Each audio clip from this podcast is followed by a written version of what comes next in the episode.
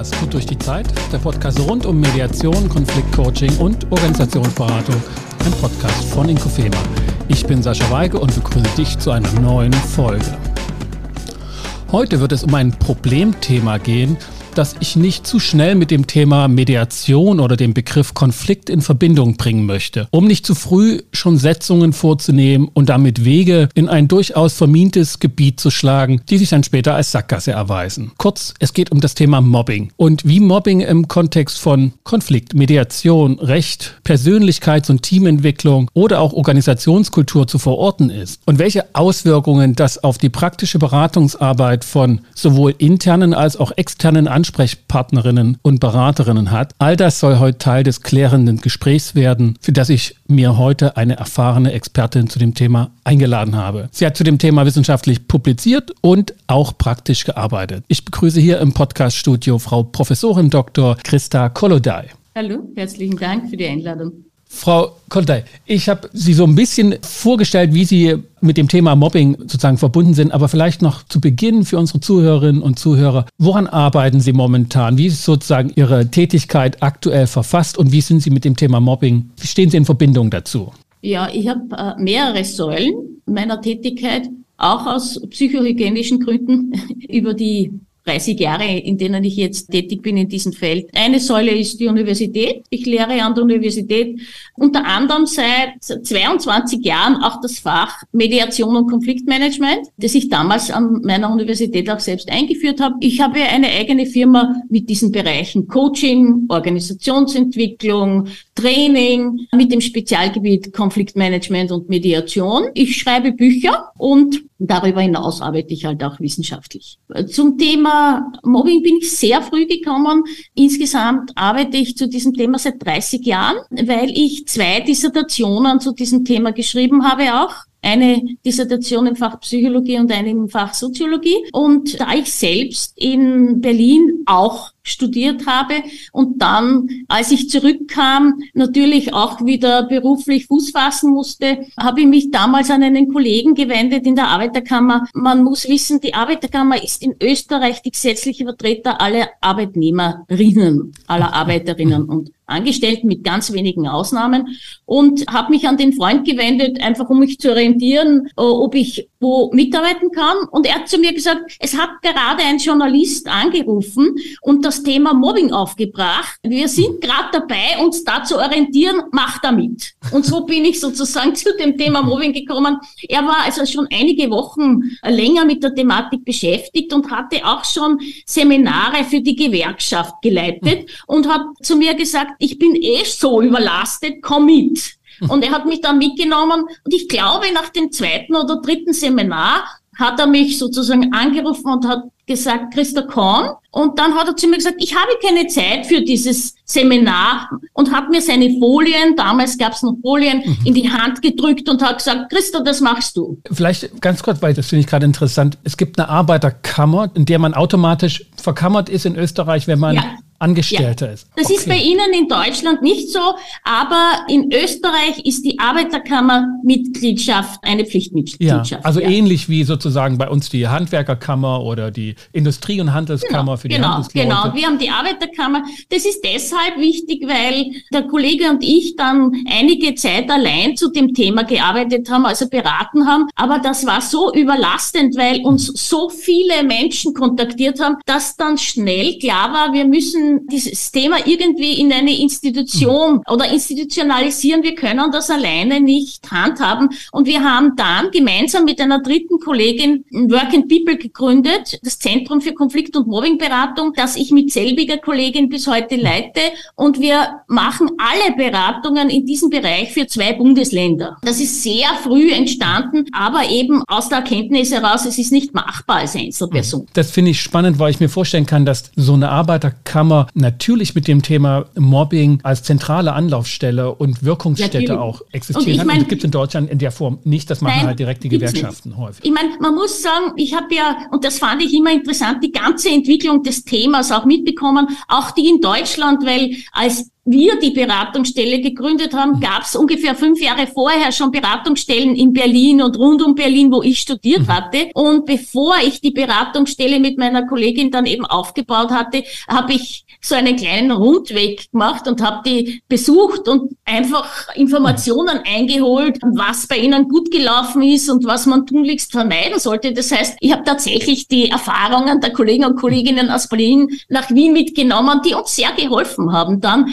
einen guten Start zu haben. Ich komme auf das Thema historische Entwicklung dieses Begriffes und auch das Anpacken dieser Thematik zu sprechen, weil das, glaube ich, wirklich bedeutsam ist für die Art und Weise, wie wir heute damit umgehen. Ich würde zunächst aber noch mal so einsteigen wollen. Äh, ich hatte ja die These, dass das zu schnell in Sackgassen führen kann, wenn ich sage, na, Mobbing hat mit Konflikt zu tun und ist sozusagen ein Konflikt. Oder Mobbing ist kein Rechtsbegriff und da muss man anders rangehen als Jurist. Also der Einstieg in Mobbing, so ist meine Erfahrung, ist schon ganz entscheidend, wie man das Thema anpackt. Wie würden Sie das Thema heute mit den ganzen Erfahrungen anpacken und einsteigen wollen, um es richtig und gut zu verorten? Was ist Mobbing und grundlegend dazu zu wissen? Also diese Frage können Sie nur im Kontext des, des jeweiligen Bereiches beantworten. Mhm. Ich, ich, zum Beispiel habe über viele Jahrzehnte jetzt mit Juristen und Juristinnen auch zusammengearbeitet. Im juristischen Kontext ist diese Frage völlig anders zu beurteilen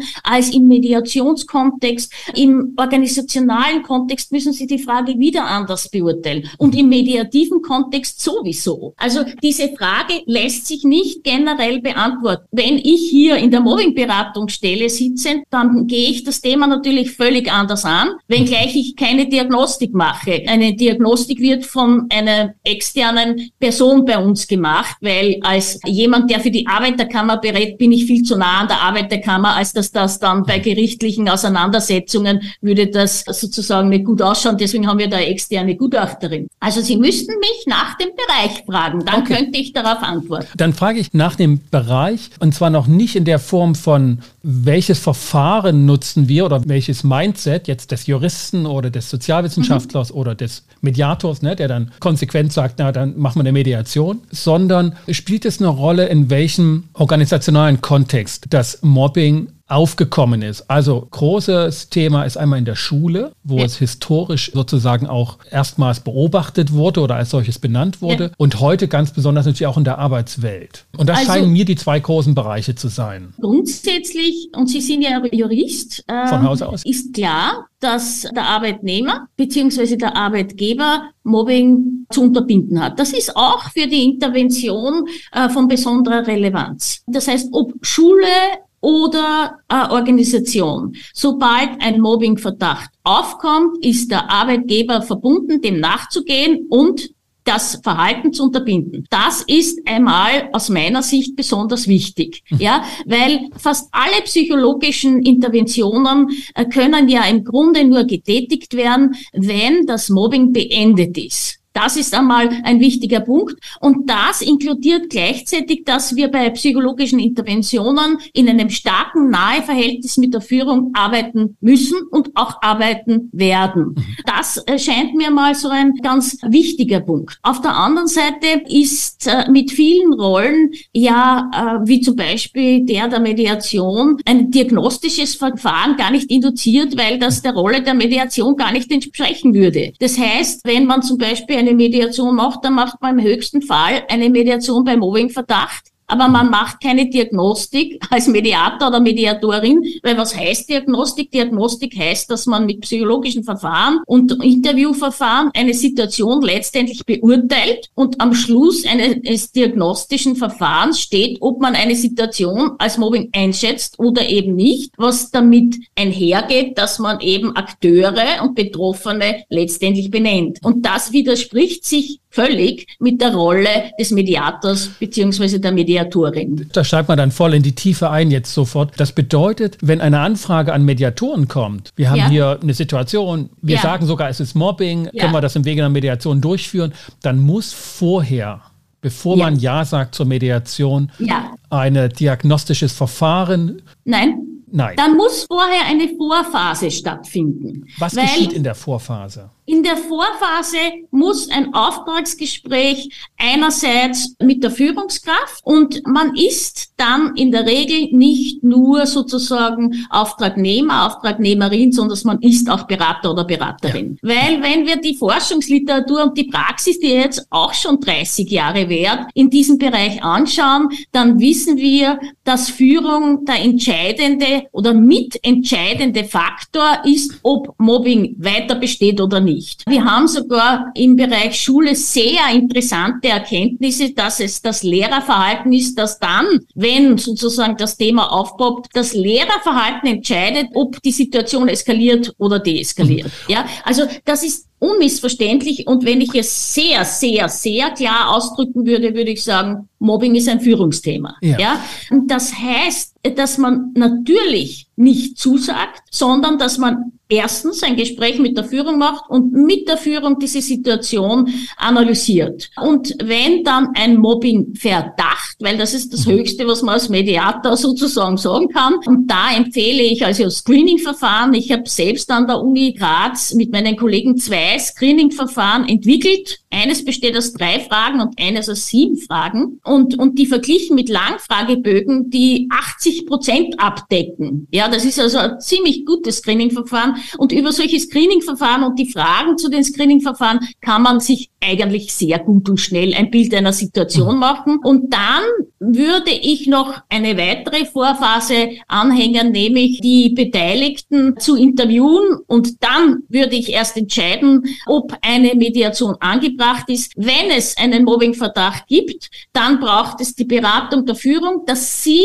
in der Verantwortung ist, ja. Mobbing zu unterbinden. Und deswegen habe ich gesagt, ich spreche ja mit einem Juristen. Die Juristen wissen, dass es eine gesetzliche Verpflichtung ist. Das ja. ist nicht nur eine ethische Verpflichtung, Mobbing zu unterbinden, es ist eine gesetzliche Verpflichtung. Ja. Und dann erst würde ich sozusagen entscheiden, ist ein solches Verfahren sinnvoll oder ein anderes. Also das Mediationsverfahren. Ne? Und dann ist aber klar, dass es Falls es eine Mediation bei Mobbingverdacht ist, dass es ein modifiziertes Verfahren der Mediation okay. sein muss. Ja, dazu kommen wir gleich nochmal, dass wir dann für Mediatoren nochmal das Thema konkretisieren, was das bedeutet für die praktische Arbeit, wenn man sich so aufgestellt hat, zu sagen, ich bin halt Mediator und bei mir gibt's Mediation. Was bedeutet das bei Mobbingfällen? Denn die Situation ist nicht selten. Und da will ich sozusagen einmal kurz auf historische Entwicklung gehen, ob das mit Ihren Erfahrungen sich deckt. Und das andere ist die Schlussfolgerung, dass das ein Führungs-, also ein systemisches Thema ist ja, äh, und definitiv. nicht mehr wie eine Zeit lang das im Mobbing-Thema der Fall war, so ein Persönlichkeitsthema. Nein, also, das ist dass man auf der Suche nach der Mobbing-Persönlichkeit war. Nein,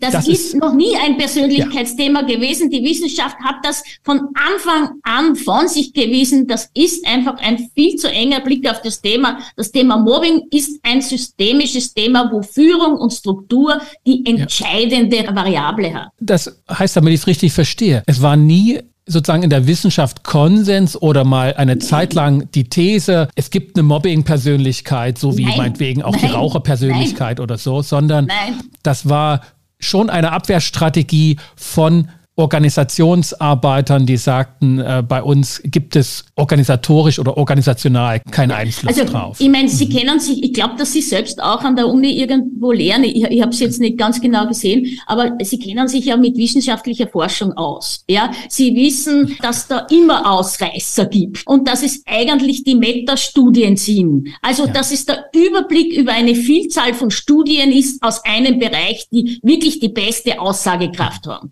Natürlich Natürlich werden Sie auch in diesem Feld Studien finden, aber sie werden vereinzelt sind, die von einer Mobbing-Persönlichkeit ausgehen. Aber die Mehrzahl wird das nicht bestätigen. Und wir haben vom ersten Tag an ganz klar gemacht, dass das nicht der Fall ist. Wenn Sie sich die Statistiken zum Thema Mobbing anschauen, so viele Leute sind vom Mobbing betroffen, die können gar nicht alle eine kranke Persönlichkeit haben. Gute Argumentation. Vielleicht schließt sich da der Punkt an, den ich als zweiten sozusagen in, in dieser Auftaktphase dort war. Ich habe den Eindruck, und das ist jetzt eine, wirklich aus der Praxis, ohne das zu evaluieren, dass heute Organisationsverantwortliche viel eher bereit sind, das Thema Mobbing als solches zu akzeptieren und zu sagen, ja, Klammer auf, es lohnt sich nicht mehr nach 30 Jahren Aufklärungsarbeit das abzustreiten. Aber Hier in dem konkreten Fall bei uns, da handelt es sich nicht um Mobbing, sondern um eine ganz klassische Konfliktsituation zwischen Personen, die auf Augenhöhe sind. Und wenn da auch ein Mobbing-Vorwurf gekommen ist, heißt das noch lange nicht, dass das Mobbing ist. Und dann wird sehr kenntnisreich argumentiert, das ist kein Mobbing, sondern ein ganz normaler Konflikt und dann machen wir eine ganz normale Mediation draus. Trifft das auch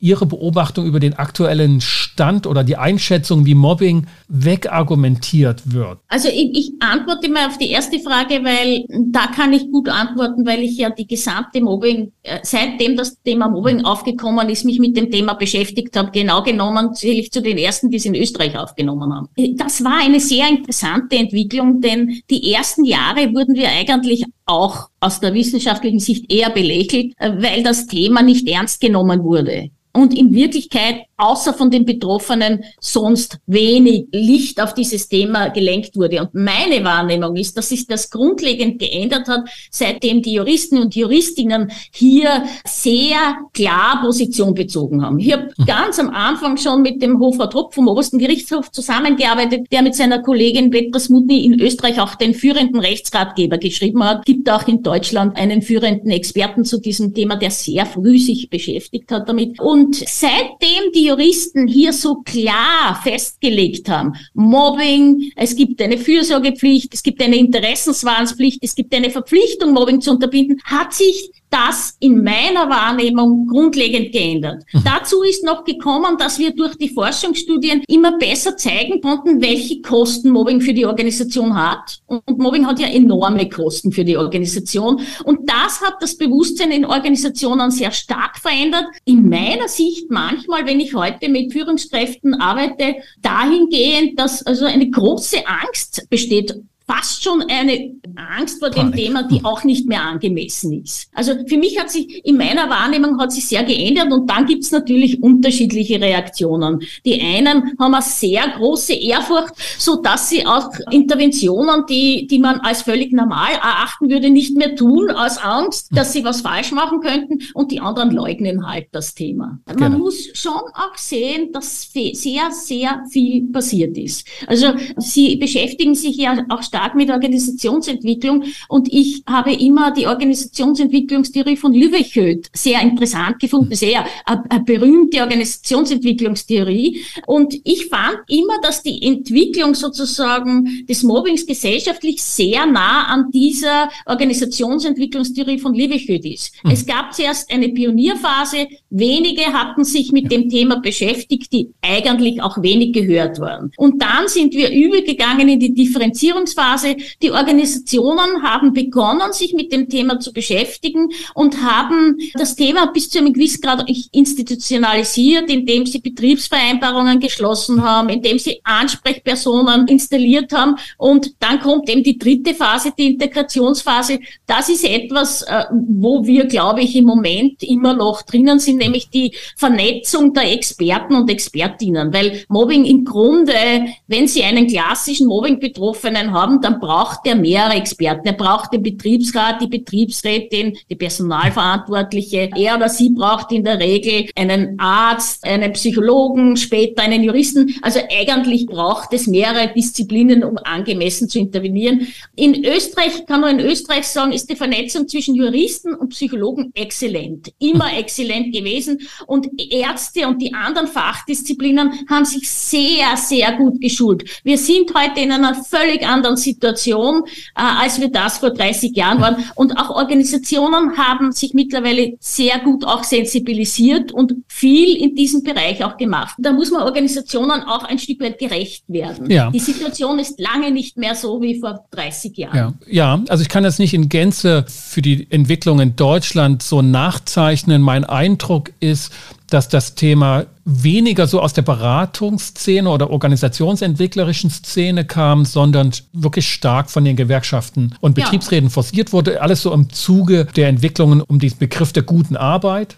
Ja, ähm, aber ich war bei uns auch so. Das ist also das auch so, ne? Und dann, ich hatte ja erwähnt, dass ich die ersten keine Ahnung, zehn Jahre für Gewerkschaften gearbeitet habe und die Beratungsstelle ist eine Beratungsstelle, die ausschließlich für die Arbeiterkammer arbeitet. Ja. Also das waren die ersten, die sich um das Thema bemüht haben. Ist ja auch klar, weil ja. ihre Mitglieder gekommen sind und gesagt haben, ich bin da einem Phänomen ausgesetzt, ich, ich weiß nicht mehr, wie ich mir helfen kann. Klar ist dieses Thema dort als erstes sozusagen ja. besprochen worden, weil es die Betroffenen waren, die es dort hingetragen haben. Und ich finde auch sehr interessant, wenn man das Gesellschaft gesellschaftspolitisch anschaut, was die Namensnennung letztendlich mit den Betroffenen, aber auch mit einer Gesellschaft macht, ja. Die Betroffenen waren nicht mehr nur auf sich selbst zurückgeworfen und aus einer gesellschaftlichen Perspektive hat man immer mehr auch die Verantwortung für dieses Phänomen übernommen. Und gleichzeitig muss man auch die negativen Entwicklungen sehen. Heutzutage wird alles und jedes als Mobbing bezeichnet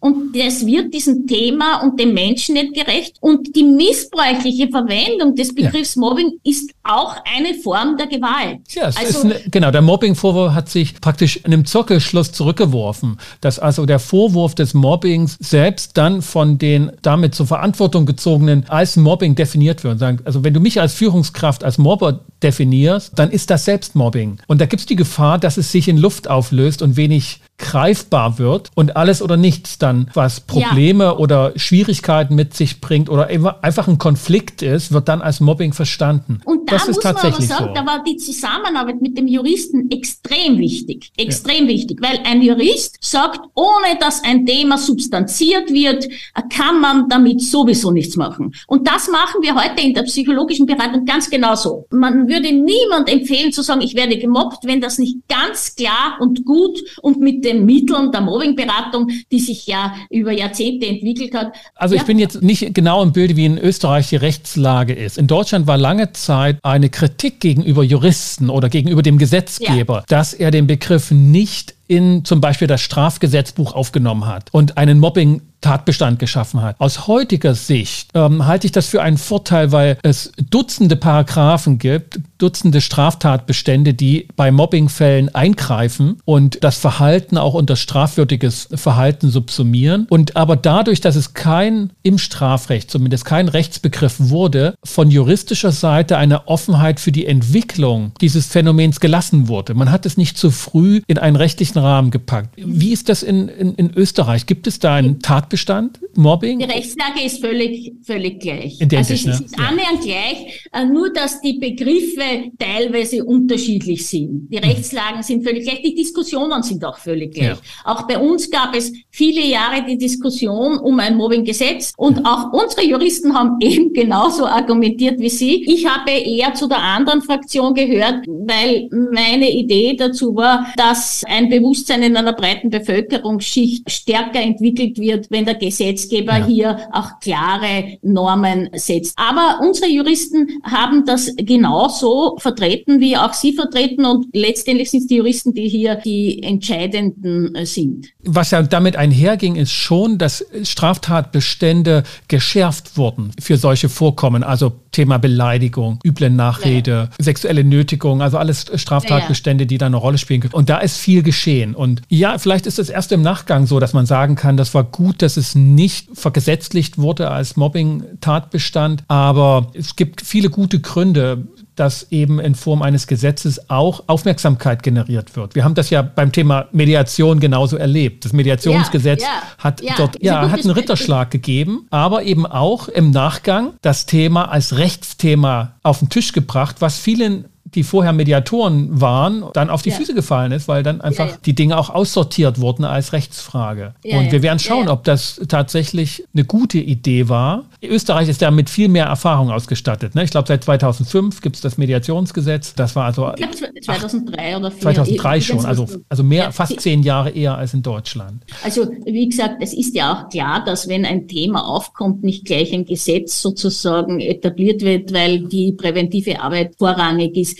Aber ich finde, dass das Beispiel, das Sie nennen, gut ist, weil ich, ich finde zum Beispiel in Österreich fast jeder Laie weil es assoziiert mit Konfliktmanagement Mediation. Mhm. Ja, und das hat etwas damit zu tun, dass es hier ein Gesetz gibt. Ja, und wenn Sie heute einen Laien fragen, dann äh, muss ich immer differenzieren.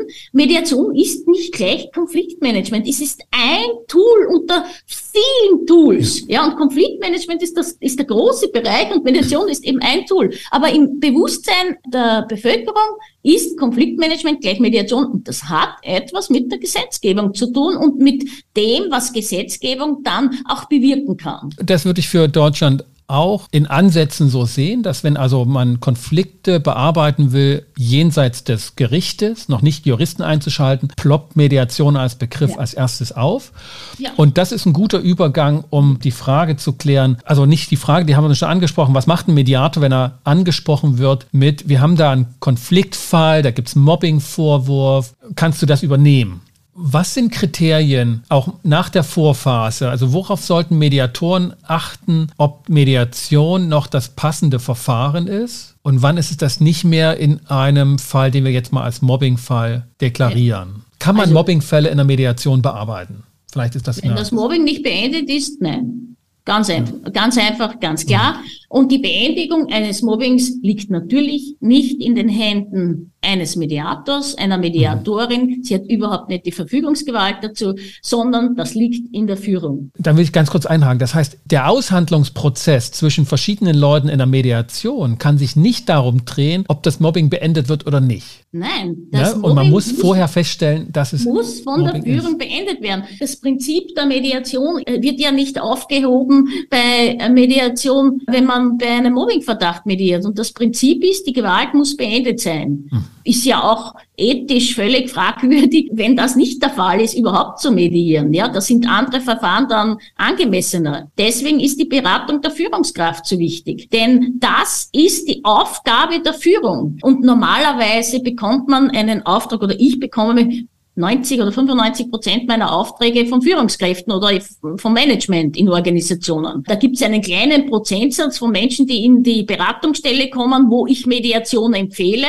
Aber dann bin ich nicht mehr die, die mediiert, weil ich sozusagen nicht medieren kann, wenn ich eine, eine der Parteien schon beraten habe. Das heißt, in der Regel werde ich angerufen, wir haben da Mobbing und dann ist eben der erste Punkt, dass man sich mit der Führung zusammensetzt. Ich habe in wenigen Fällen erlebt, dass die Führung gesagt hat, ich möchte mich nicht mit Ihnen zusammensetzen, ich bin ja eh nicht Teil des Systems. Das wäre für mich schon ein Grund zu sagen, dann bin ich nicht für Sie die richtige Mediatorin. Mit dem Wissen, dass ich über die wissenschaftliche Auseinandersetzung zu dem Thema Mobbing hat, ist klar dass Führung eine entscheidende Rolle an vielen Aspekten hat. Also werde ich mich mit der Führungskraft auseinandersetzen. Sie wird mir die Situation schildern. Ich werde natürlich besonders das Verhalten der Führung mit dieser Führungsperson reflektieren und dann werde ich je nach Situation mit ihr klar auch deklarieren, dass die Beendigung des Mobbings ihre Verpflichtung ist oder seine Verpflichtung ist. Das ist der erste Schritt. Das heißt, in der Mediation ist kein taugliches Verfahren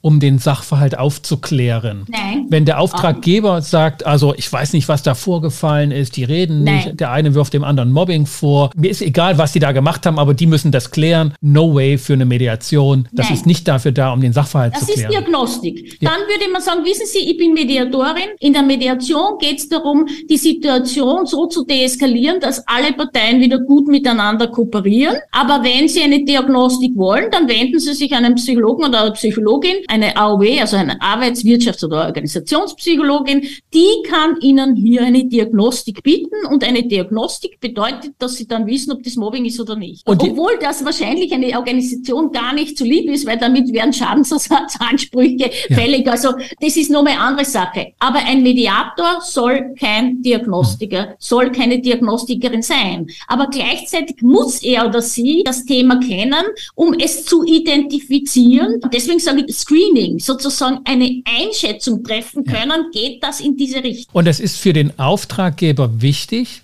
das will ich nochmal so als Argumentationshilfe für Mediatoren vielleicht so anführen, dass die Auftraggeber vorher klar benennen müssen, ist das Mobbing? Dann bin ich als Führungskraft auch ganz anders gefordert und als Arbeitgeber in der Pflicht. Ja, Oder ich muss vorher entscheiden, das ist kein Mobbing und deshalb beauftrage ich eine Mediation. Das sind die, die Extremwerte. In der Praxis ist es so, dass Nein. man sich mit, mit der Person auseinandersetzt und hört, das ist ein Mobbing-ähnliches Phänomen. Aber es, es geht nicht darum, jetzt zu diagnostizieren, ist es Mobbing oder nicht. Für den Mediator geht es nicht darum zu diagnostizieren. Nee. Es geht darum, jegliche Gewalt zu beenden. Ob das jetzt Mobbing ist oder nicht, ist letztendlich nicht die relevante Größe. Worauf ich hinaus wollte, war sozusagen, dass der Arbeitgeber eine Entscheidung treffen muss. Und zwar nicht im Sinne von, das ist jetzt Mobbing oder kein Mobbing. Der Arbeitgeber ist ja auch kein Diagnostiker. Aber er muss Stellung beziehen mit seiner Entscheidung, in welche Richtung arbeitet er und in welche Richtung geht der Auftrag. Wenn er das getan hat, ist derjenige, der da meinetwegen eine Mediation durchführt oder anders äh, vorgeht mit einem Screening in der Vorphase, einem ja. anderen Support ausgestattet. Er hat einen klareren Auftrag. Und es ist durchaus so, wenn man mit der Führungskraft redet, dass man zum Beispiel ihr auch erklärt, was Fürsorgepflicht heißt. Fürsorgepflicht heißt, angemessen unverzügliche Abhilfe zu schaffen. Das ist die, in Österreich die juristische Bezeichnung. Und das heißt, dass die Führungskraft die Situation nicht analysieren muss. Sie muss sie auch nicht diagnostizieren.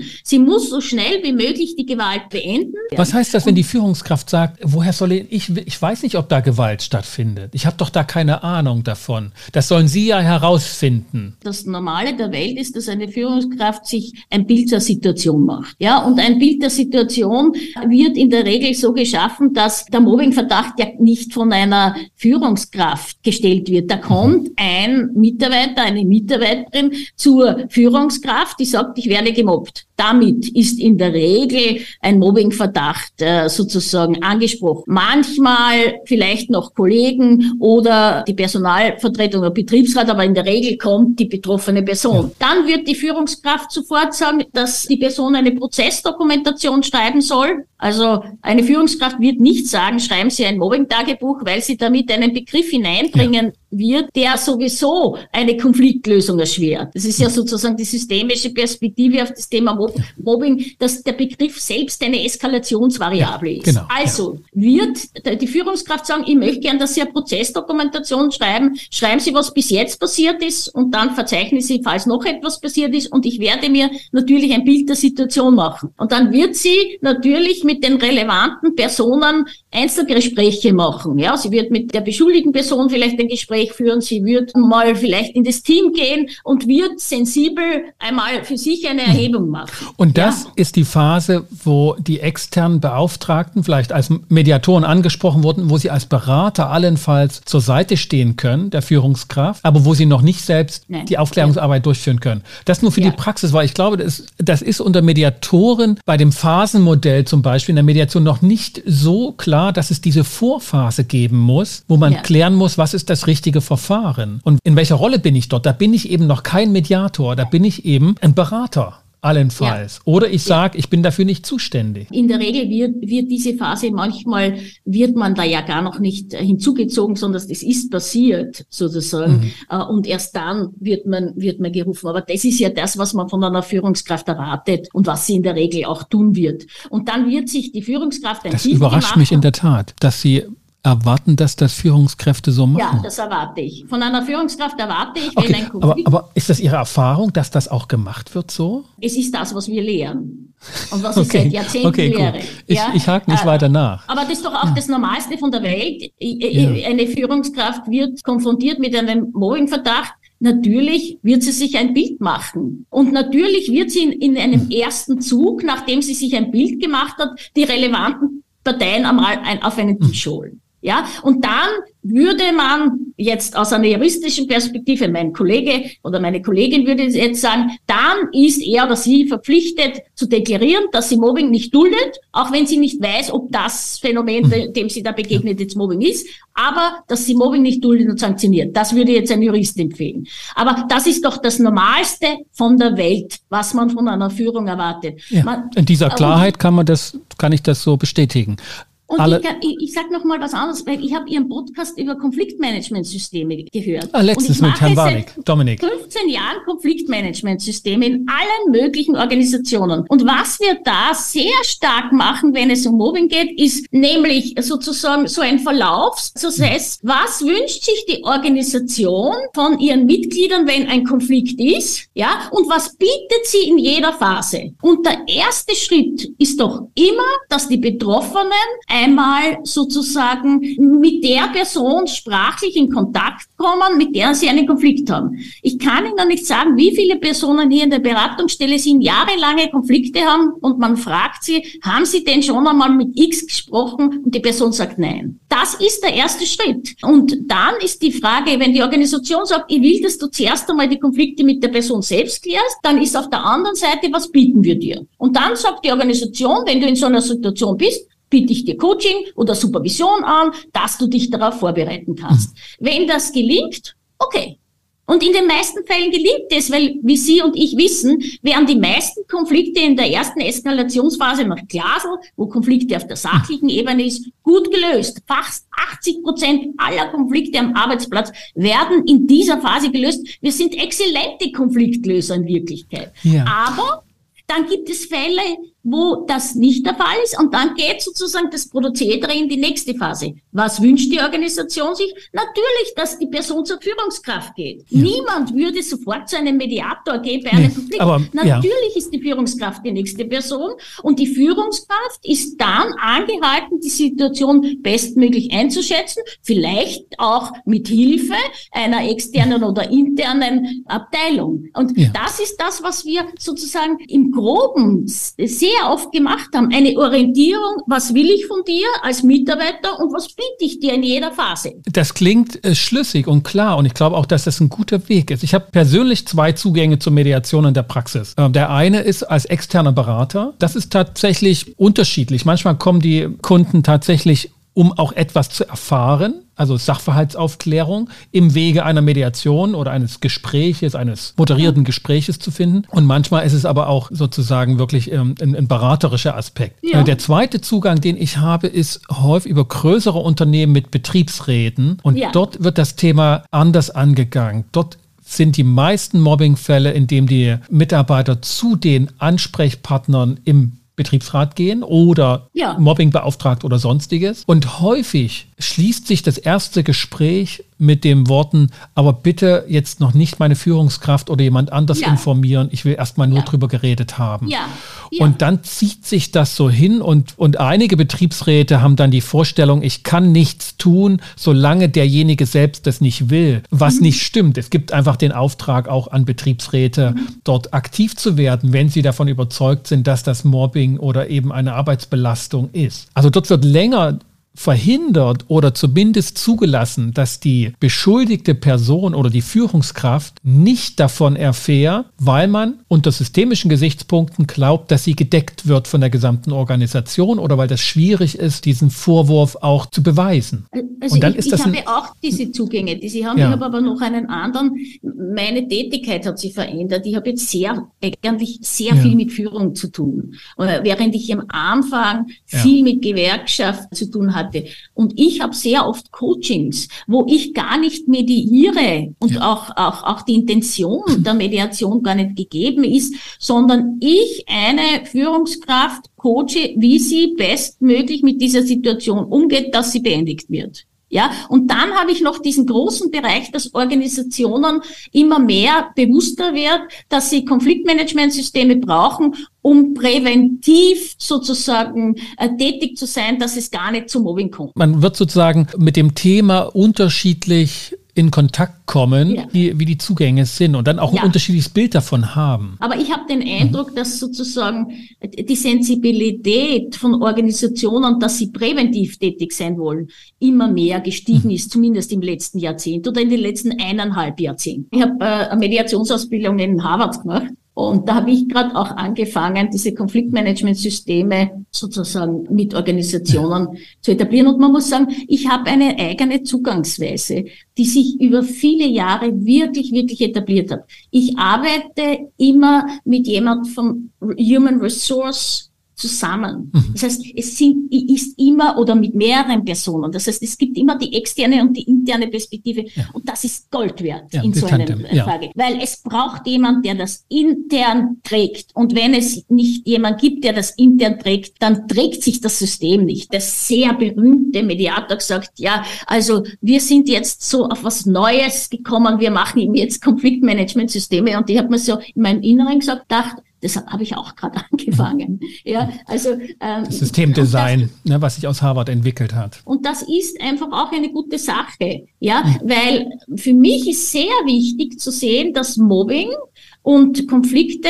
völlig unterschiedlich handzuhaben sind. Ja, das muss man auch ins Bewusstsein bringen. Konflikte brauchen einen Rahmen, und eine Struktur äh, und eine Möglichkeit, damit sie angemessen ausgetragen werden und auch zu Synergien führen. Ja. Rechtzeitig ausgetragene Konflikte führen in der Regel zu einem Mehrwert für die Organisation, wenn sie gut ausgetragen ja. sind. Während Mobbing sanktioniert und unterbunden gehört. Das heißt, der Umgang mit diesen beiden Phänomenen ist grundsätzlich anders. Und das ist wirklich auch wichtig. Das finde ich, äh, ist nochmal ein Punkt zu betonen, dass man nicht mit dem Werkzeug, was für Konfliktmanagement, mit dem man auch innovativ arbeiten möchte, weil man, weil man die Innovation rausziehen möchte, dann einfach auch auf Mobbing anwendet. Es ist ein anderes Spiel. Ich will ja. noch auf einen Punkt, der mir wichtig ist bei dem Thema eingehen und dann sind wir auch schon am Ende der Sendung. Aber der ist mir noch wichtig. Die klassische Vorstellung, da gibt es einen Mobber, der hat wahrscheinlich auch noch Freunde und so, also eine Gruppe und da gibt es das Opfer, die, den Gemobbten, der ist irgendwie eine ganz arme Sau und das war's. Und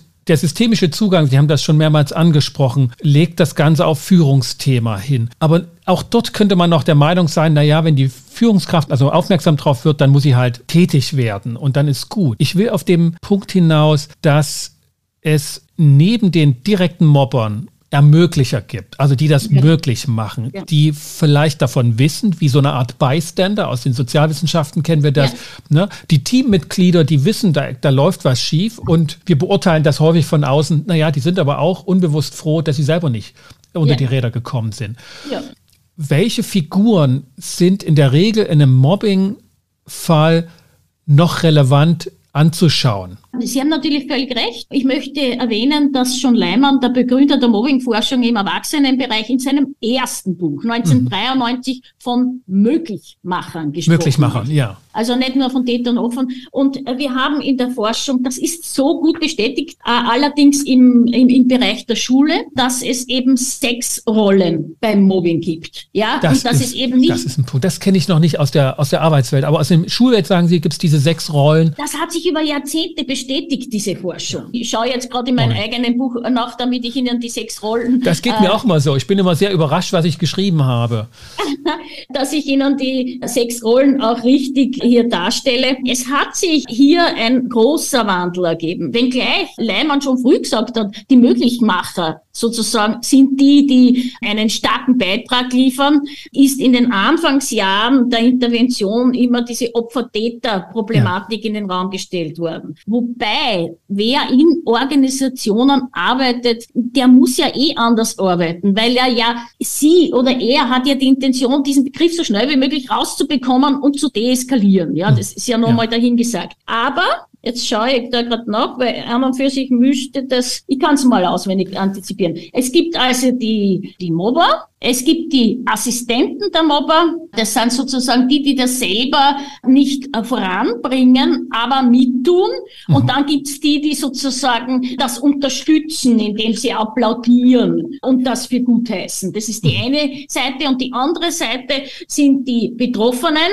In der Theorie werden diese Personen als Opfer bezeichnet, was ich schon in meinem ersten Buch zum Thema Mobbing abgelehnt habe als Systemikerin, weil Opfer heißt, dass man handlungsunfähig ist und mhm das ganze Ziel der Beratung ist, Handlungsfähigkeit herzustellen. Ja. Deswegen habe ich immer für den Begriff der Betroffenen votiert. Und dann gibt es die Unterstützer und Unterstützerinnen der Betroffenen und dann gibt es eine große Okay, also es gibt zwei Formen von Unterstützern. Die einen, die bei dem Mobber Seite stehen und es gibt aber auch Unterstützer auf der betroffenen ja. Seite. Auf der Seite jener, die den Täterinnen, wie mhm. es im Konzept, bei mir sind es Akteure, gibt es zwei verschiedene Formen mhm. von Unterstützern.